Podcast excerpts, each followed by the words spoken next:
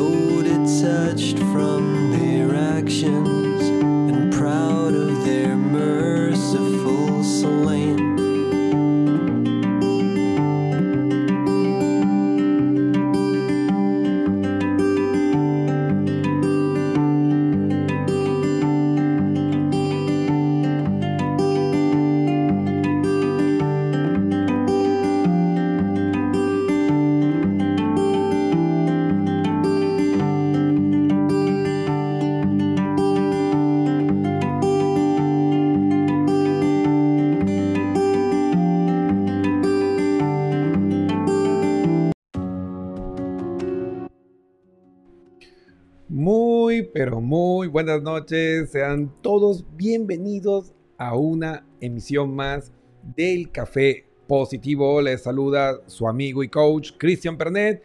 Y pues estamos iniciando un viaje más a través de nuestro universo emocional.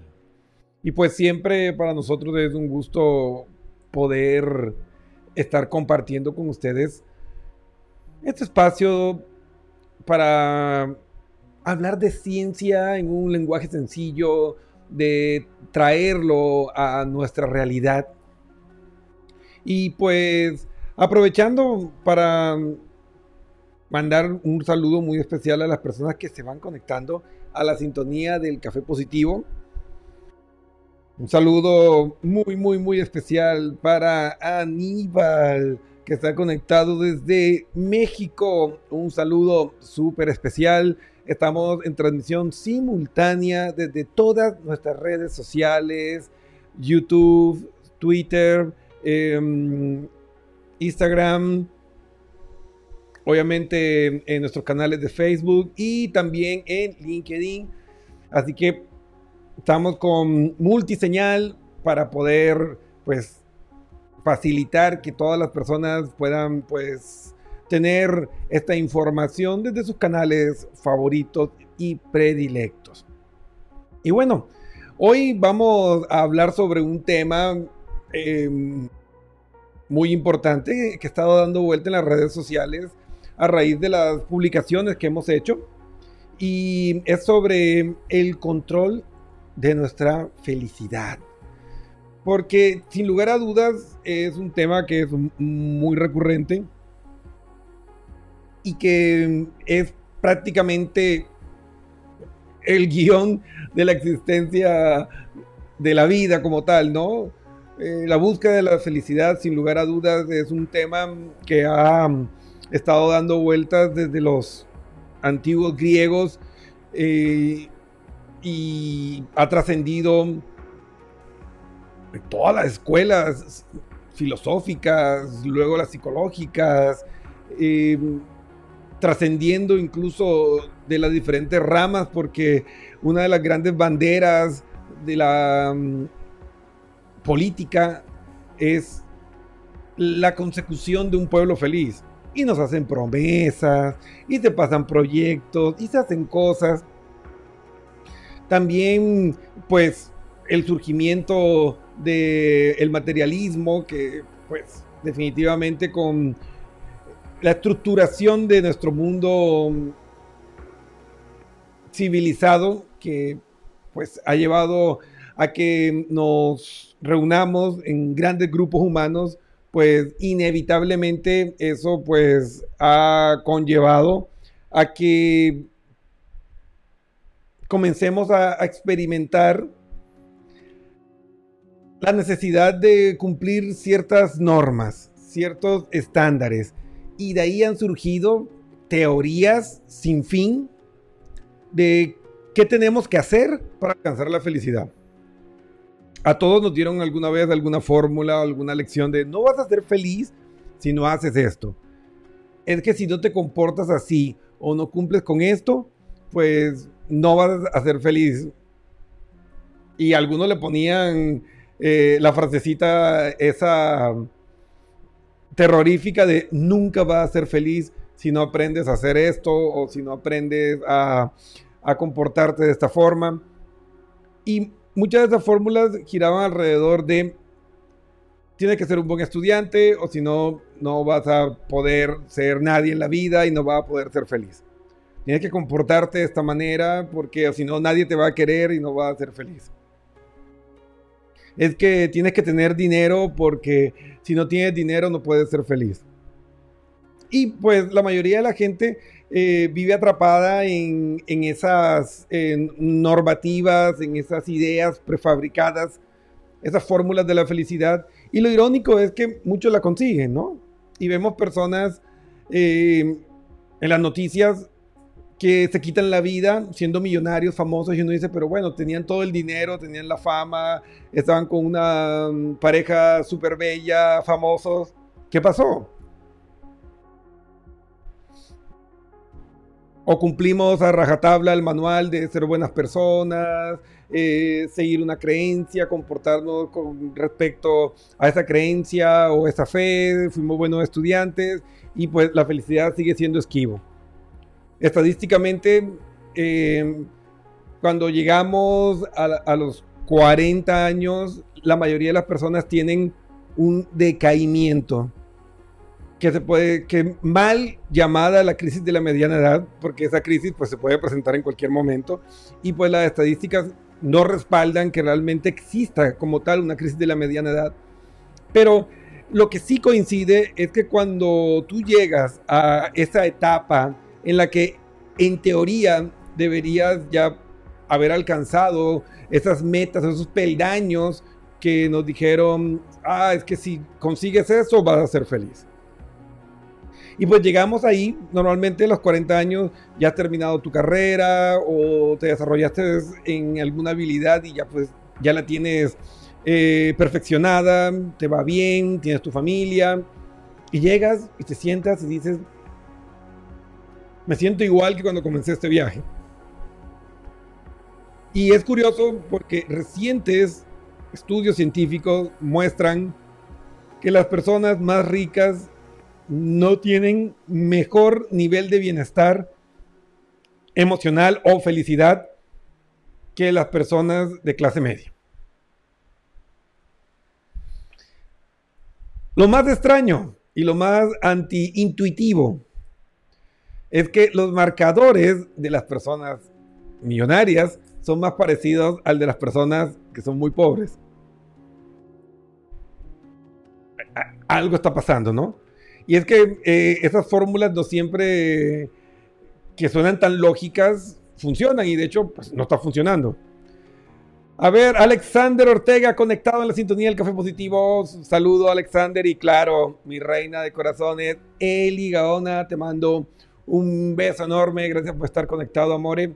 Y pues a seguir aprendiendo esto y reventándote la cabeza con los neurohábitos. Pero bueno, bueno. Eh, los que me conocen saben que los voy a reventar con todo esto de la neurociencia y la felicidad. Pero sí hay forma. Entonces, surgieron tres preguntas. Tres preguntas claves que rescaté de las redes sociales. ¿Qué es ser feliz? Yo creo que ahí comienza eh, la distorsión y el problema que tenemos, ¿no? Yo creo que la mayoría de ustedes van a estar de acuerdo conmigo que cuando tú preguntas qué es ser feliz, la mayoría de las personas, no digo todas, piensan en llegar a tener mucho dinero o en acumular cosas, tener una casa o tener tal cosa. Eh, lo que están en, la fase de formación, ser feliz es llegar a ser profesional y ya eh, tener mi vida, tener mi dinero o tener una familia.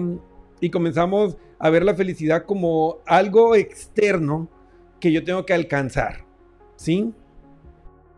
Y pues si no la consigo es porque afuera están haciendo algo mal, ¿no?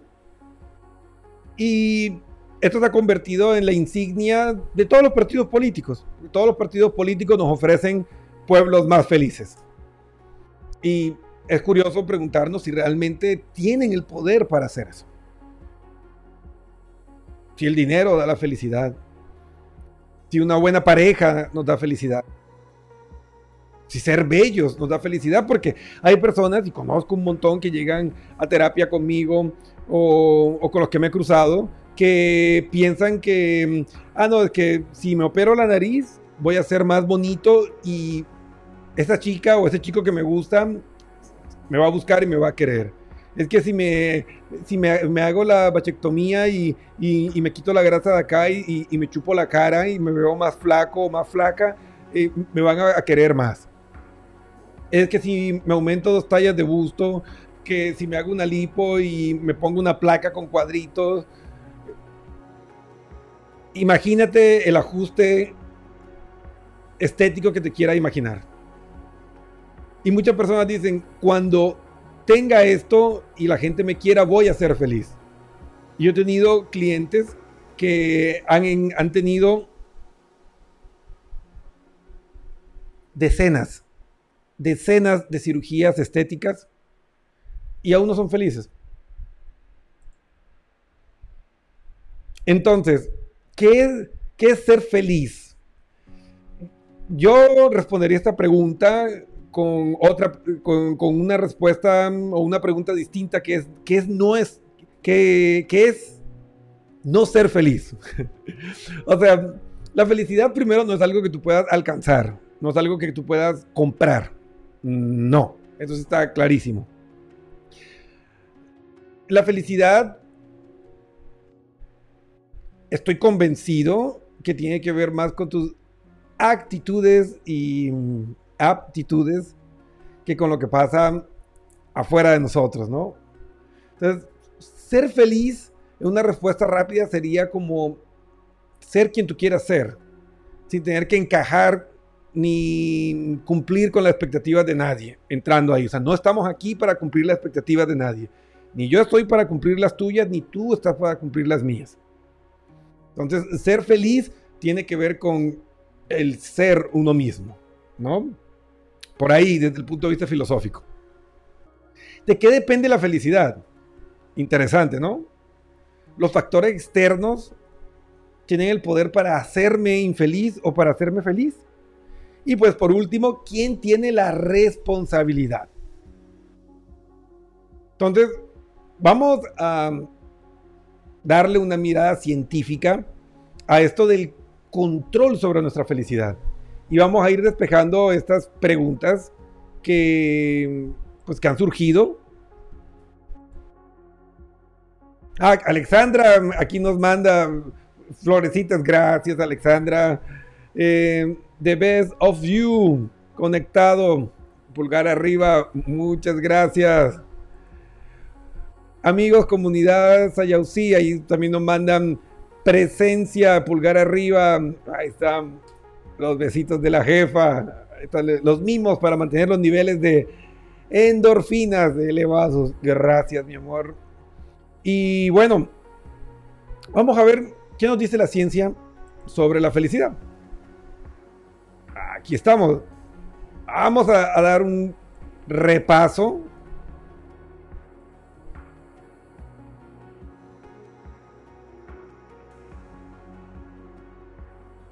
¿Qué determina la felicidad? La pregunta del millón de dólares. A ver.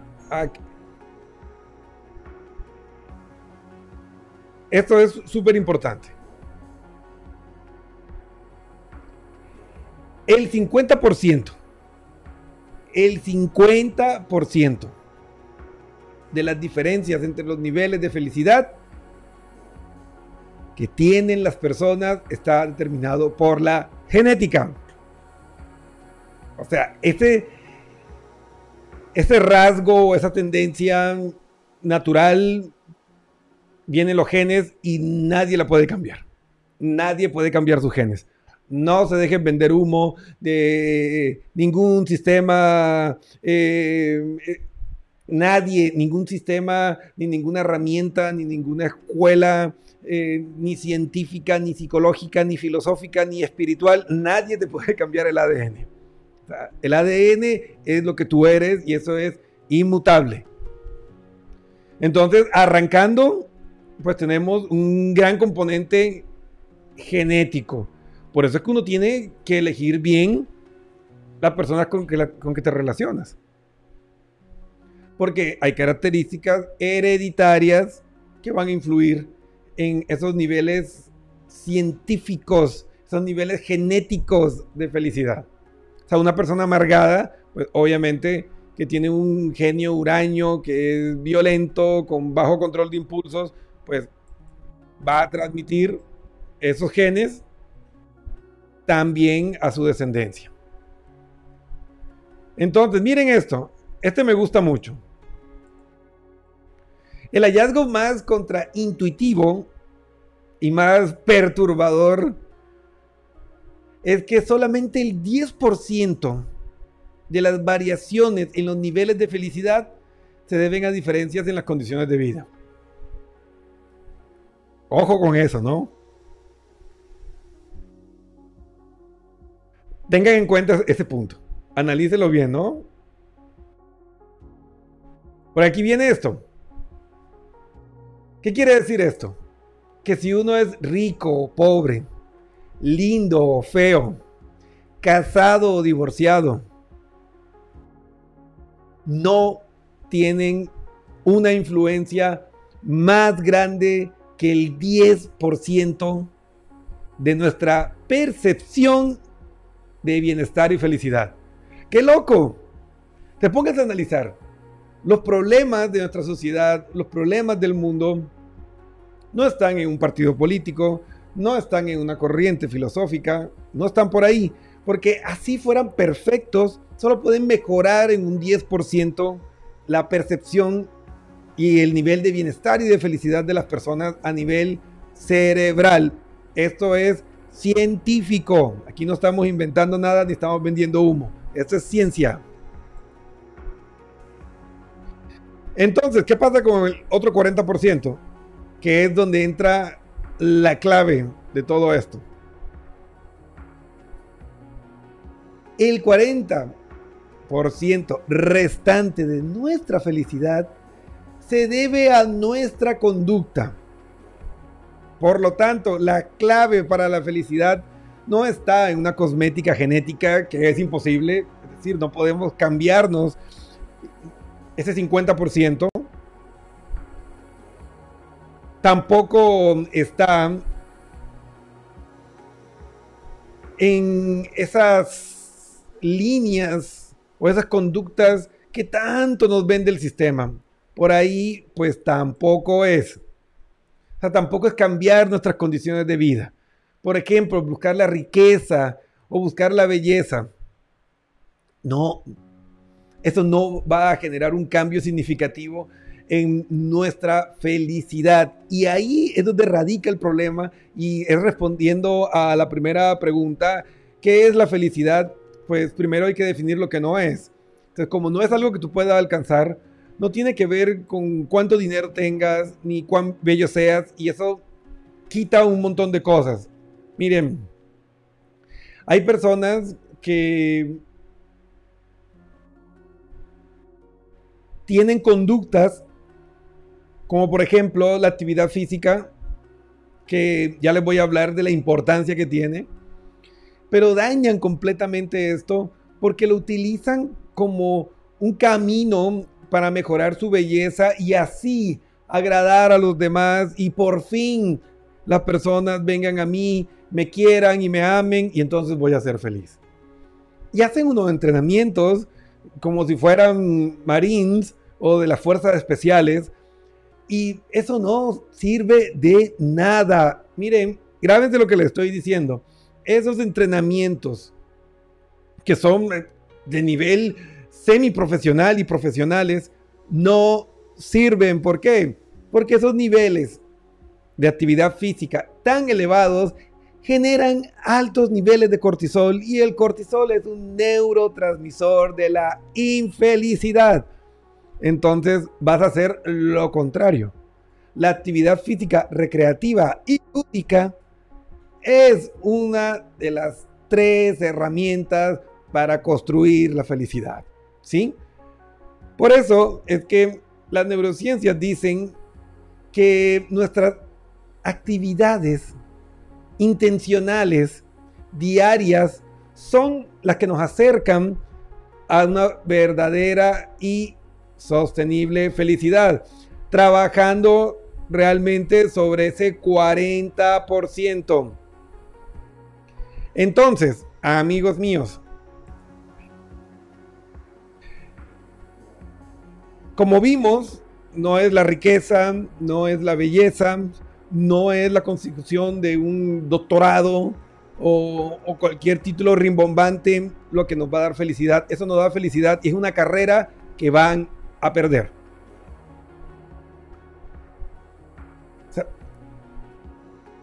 hagan lo que hagan en ese camino, van a perder. Porque por ahí no es.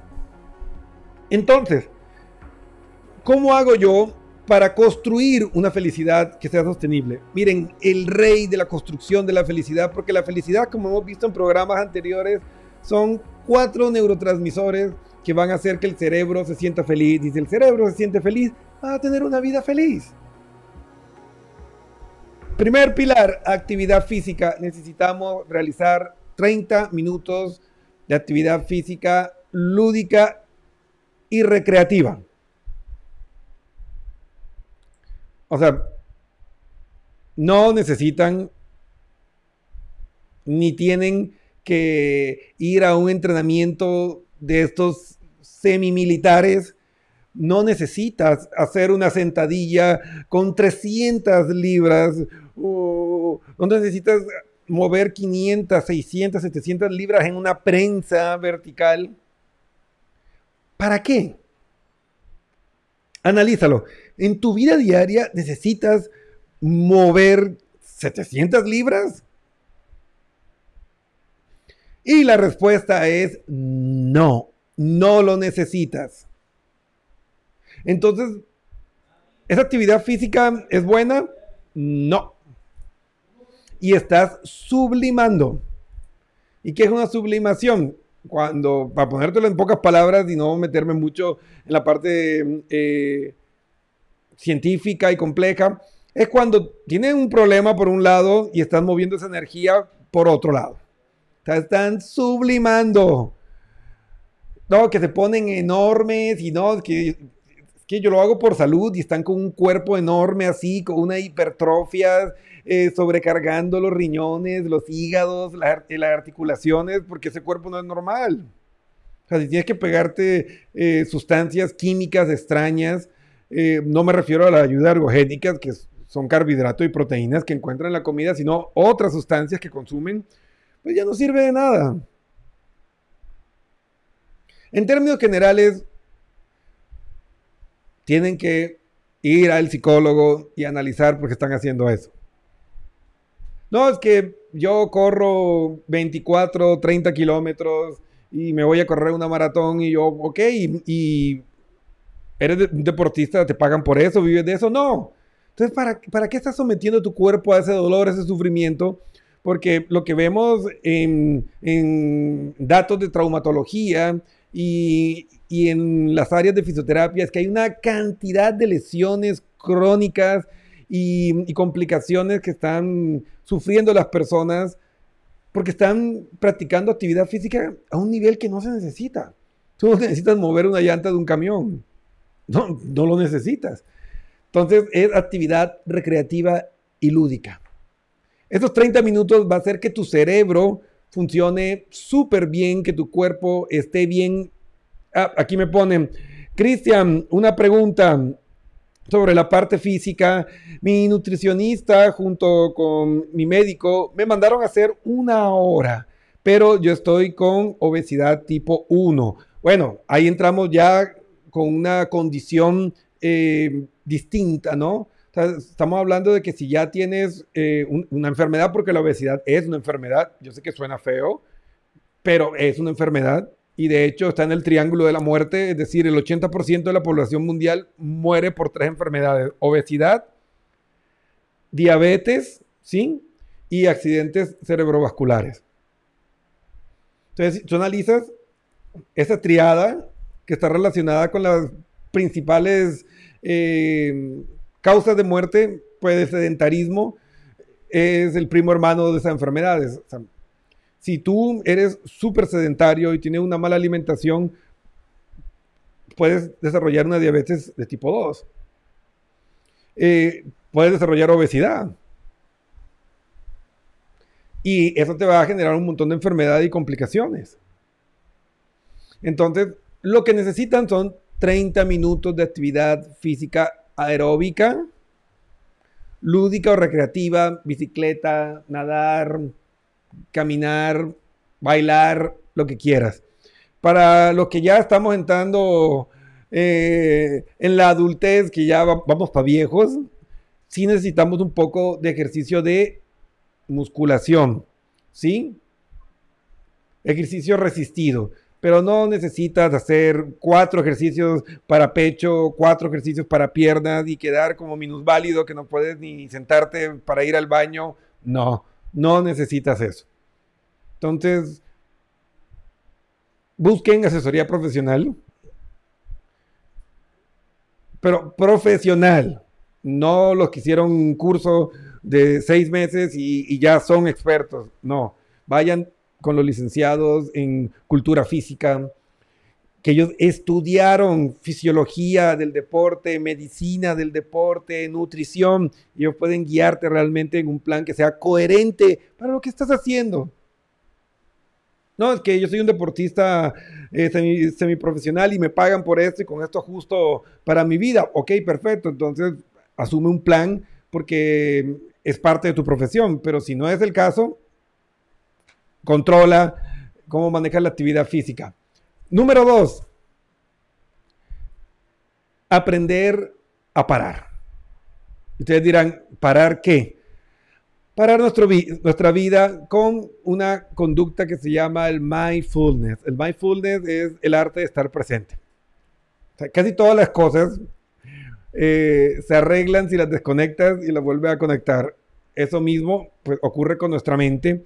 Entonces, si tú aprendes a apagar tu mente, con técnicas de meditación, con el mindfulness, que son modelos muy sencillos y prácticos de 5 o 10 minutos, le vas a dar respiro a tu cerebro y lo vas a encaminar en ese camino de estar funcional y liberar esos neurotransmisores que te van a hacer sentir feliz. Entonces tenemos actividad física, meditación y una de las más importantes, duerme de 7 a 8 horas diarias. Ojo, sueño de calidad. O sea, no que me despierto cuatro veces en la noche. Si te estás despertando varias veces en la noche, estás con un trastorno del sueño y tienes que buscar un experto. Una de las, de las costumbres y de las conductas más destructivas para nuestro cerebro es no dormir. Yo por ahí he visto charlatanes que dicen, ah, que eh, hay una técnica del gurú de no sé qué cosa que em, ayuda que con cinco horas de sueño te despierte hecho una máquina y te ganas tres horas de, de vigilia y con eso va a ser exitoso. Están asesinando el cerebro. No hay ninguna evidencia neurocientífica que muestre que hay alguna forma de hackear el cerebro para que no tengas que dormir siete a ocho horas. Entonces, si no estás durmiendo lo suficiente, estás matando tu cerebro y gran parte de las sustancias tóxicas en nuestro cerebro que lo dañan se degradan, se desechan durante el sueño. Sin hablar de la cristalización del aprendizaje que se da cuando duermes también.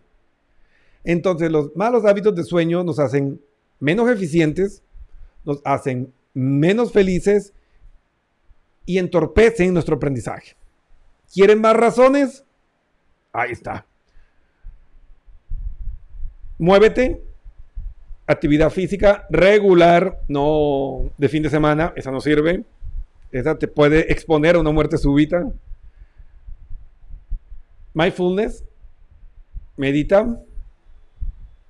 Tres, duerme de 7 a 8 horas. Y cuarto, come balanceadamente. Evita las grasas saturadas, evita las frituras, evita comer demasiados eh, dulces y, azúcares refinadas. El combustible que le da a tu cuerpo se va a transformar en energía de calidad o no. Si seguimos dándole dietas hipercalóricas, que eso es lo que consigues con todas esas azúcares y carbohidratos que, le metes a tu cuerpo. Y si no tienes una vida activa, esto se va a transformar en energía de reserva y esos depósitos de grasa se van a almacenar en tu organismo.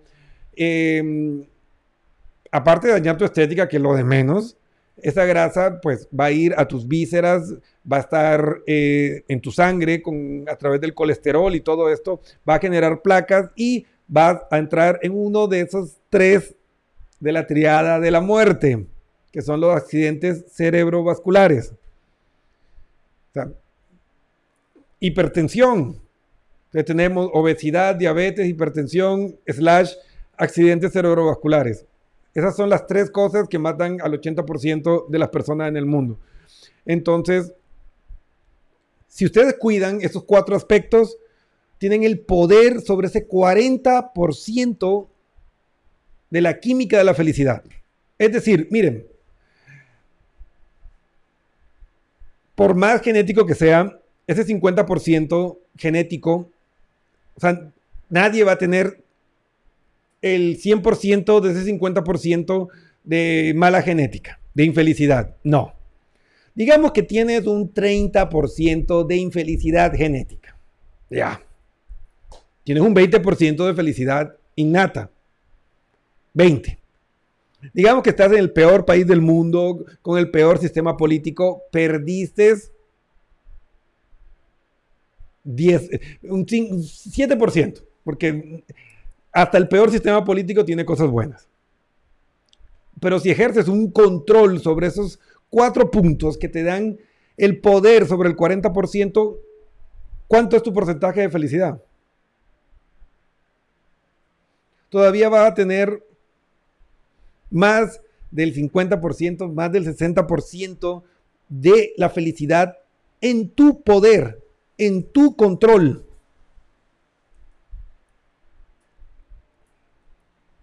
No hay fórmulas mágicas, no hay pastillas mágicas. De hecho, los estudios más recientes muestran que la actividad física regular es igual de efectiva que los antidepresivos y los antidepresivos combinados con actividad física. Que en los momentos que tienes una crisis aguda se necesita la medicación, pero no esos tratamientos larguísimos de años que se utilizan. No hay evidencia. No hay evidencia que muestre que esto sea necesario. Entonces, si nosotros aprendemos a utilizar estos neurohábitos, si aprendemos a utilizar las herramientas que tenemos para construir nuestra felicidad, independientemente de las condiciones que estemos viviendo, recesión por el COVID, recesión por la guerra en Europa, lo que sea lo que sea que esté pasando, que te divorciaste, que tu novia te dejó, que te engañó, que te despidieron del trabajo, esos factores solo tienen 10% de poder sobre tu bienestar. Entonces, si tú mantienes el control sobre lo que sí puedes, que es tu 40%, pues vas a tener una buena vida y vas a poder sentirte bien aún en los momentos más adversos. Y si no me creen, vayan y lean a Víctor Frank. Lean su libro El hombre en busca de un sentido. Él entendió esto y lo aplicó en medio del gueto en la, Segunda Guerra Mundial y casualidad, suerte, sobrevivió. Y es uno de los padres de una de las escuelas psicológicas conocida como la logoterapia. Entonces, él ya demostró que la forma en que tú ves el mundo, la forma en que tú vives tu realidad, te da el poder para construir tu felicidad. Hay muchas herramientas que suman. Eh, la higiene de pensamiento, que solo hablaremos en, en siguientes programas. Pero tú tienes el poder. Entonces, ¿qué es la felicidad? La felicidad, pues, es un conjunto de neurotransmisores que hacen que nos sintamos bien. Ya lo vimos en, programas anteriores, eh, la dopamina, la endorfina, eh, la serotonina y el cortisol, que es el, primo malo que nadie quiere, ¿no? Que no es malo, ¿eh? El cortisol tiene su propósito y nos ayuda mucho cuando se utiliza correctamente, ¿no? No tiene que ver la felicidad con lo que nos pasa mucho. O sea, todas las cosas que nos pasan, la calidad de nuestras relaciones, el trabajo, si somos ricos, si somos pobres, bonitos o feos, solo es un 10%. Está demostrado, vaya e investiguen, no me crean a mí. Y ese 40% está sobre nuestro poder. Tiene que ver con nuestros hábitos, con la forma en que enfrentamos el mundo, lo que comes, lo que haces. Entonces póngalo en práctica, no tienen nada que perder. Ya siguieron todas las directrices de papá, de mamá, de, de los líderes religiosos y no les funcionó prueben el camino neurocientífico y díganme cómo les va.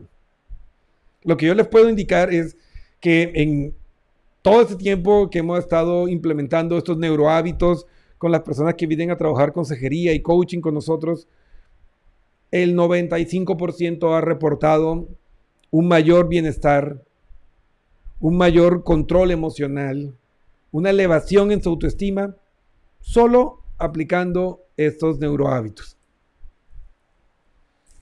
Ahora, ¿de quién es la responsabilidad del cambio? Tuya, mía. La felicidad es tu responsabilidad y si tú no eres feliz hoy es porque tú no estás trabajando de la manera correcta en la construcción de tu felicidad. Nadie te puede hacer feliz. Porque tener una buena pareja, tener un buen trabajo o ganarte la lotería, ya lo vimos, solo te va a aportar un 10%. Entonces, hazte responsable, comienza a cambiar tu vida, comienza a convertirte en la mejor versión de ti mismo y hazte responsable. Deja de señalar a los otros, de culparlo, que por culpa de él mi vida está así, por culpa de ella, por culpa del gobierno, por culpa del COVID. Nada. Es nuestra responsabilidad. Y el único responsable de tu felicidad o infelicidad eres tú. Soy yo en mi vida. Así que a trabajar duro, a ponerse el overall, comenzar a destruir viejos patrones y pues a ser feliz, que es una misión y un trabajo que todos, sin lugar a dudas, podemos conseguir. Así que amigos, espero que hayan disfrutado de este programa de hoy, hablando sobre la construcción de la felicidad y que se den cuenta que está al alcance de sus manos, que con pequeños cambios que pueden ser desafiantes cuando no son un hábito, cuando no estamos acostumbrados, pero vale la pena. Ser feliz vale la pena. La vida es frágil, la vida se va en un abrir y cerrar de ojos. Y lo importante es que cuando llegue el último día de nuestra vida, que va a llegar, tarde o temprano, tú puedas decir, me voy feliz. Y eso es lo que te vas a llevar, no te va a llevar el Lamborghini, ni la mansión, ni, ni a tu pareja. Te va a llevar tus experiencias de felicidad.